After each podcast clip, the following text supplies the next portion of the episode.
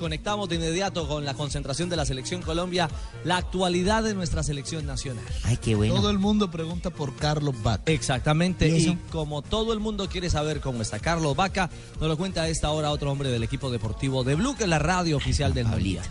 Eh, Juan Pablito, sí. Juan Pablito. ¿Lo vio en televisión? Sí, él sale todos los días muy lindo, muy pispo. ¿Sí, le parece? Muy, muy bonito. Bueno, Juan Pablito, ahí le mandaron piropo, buenas tardes. Ay, Barbarita, Richie, muy buenas tardes y a todos en Colombia. Bueno, lo de Carlos Vaca, para acá entrando en calor, eh, eh, se le realizaron unas eh, pruebas médicas el día de hoy, en las horas de la mañana, ahora en la tarde tenía otros exámenes y de allí van a darnos el parte médico a ver si puede continuar o no Carlos Vaca aquí en la selección Colombia. Lo único cierto es que eh, hubo práctica eh, a puerta cerrada, solamente tuvimos el ingreso durante los primeros eh, 15 minutos, luego cerraron el entrenamiento y previo a ese eh, entrenamiento hubo conferencia de prensa. Allí habló Jackson Martínez y precisamente se refirió a la ausencia de Carlos Vaca. Aquí están eh, las palabras de la Pantera del Porto de Portugal. Con respecto a lo de Vaca, en estas distancias siempre preocupa eh, tener una lesión o, o algo, pero como dice él, estamos tranquilos por, por saber que no es eh, nada grave y que el cuerpo técnico cuenta con, con ese jugador.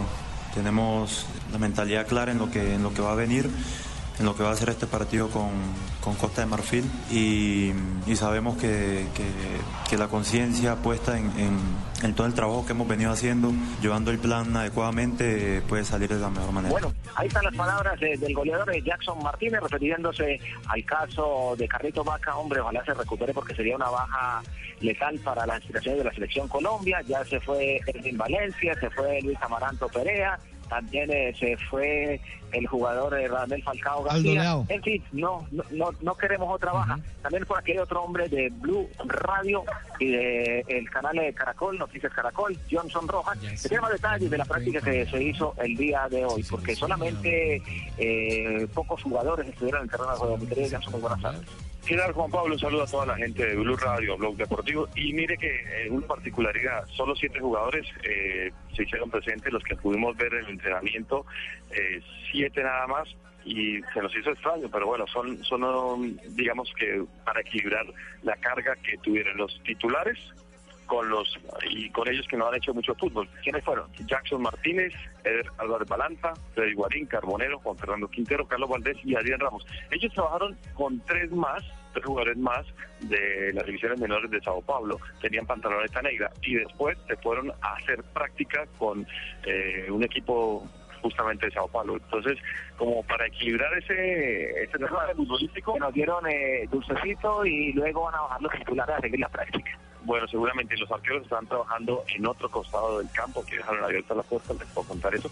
Eh, entonces están trabajando en otro lugar, o sea que se, se, se hacen diferentes módulos de trabajo en diferentes campos, pero no sabemos si los titulares están haciendo más recuperación, gimnasio, ese tema de masajes, porque aquí lo aquí lo importante es que el jugador esté en plenitud de condiciones y evitar eh, sobrecargas, como el caso de lo que le pasó ayer a Vaca, que tiene un protocolo. Eh, Usted estaba hablando justamente que había que esperar los exámenes. Le hicieron los exámenes unas horas antes y después, 12 horas antes, 12 horas después, otros exámenes y 24 horas después le van a los exámenes para determinar qué es la lesión. Pero lo que dijo eh, Jackson Martínez nos tranquiliza a todos en la conferencia de prensa, que no es grave y que el cuerpo técnico va a poder contar con él. Bueno, ojalá eh, se pueda contar eh, con Carlitos Vaca, pero otro jugador que me envió un mensaje importante fue Freddy Guarín. Eh, vino al primer compromiso con tarjeta roja, no podía actuar por acumulación de cartones amarillos, estuvo suspendido frente a Grecia y ya está habilitado para jugar frente a Costa de Marfil. También hablamos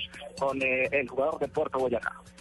del entrenamiento de ayer, pero hasta ahora no sabemos en realidad eh, cuál sería eh, la gravedad de, la lesión porque tiene que hacer el examen dentro de poco, entonces todavía el cuerpo médico y nosotros tenemos noticias.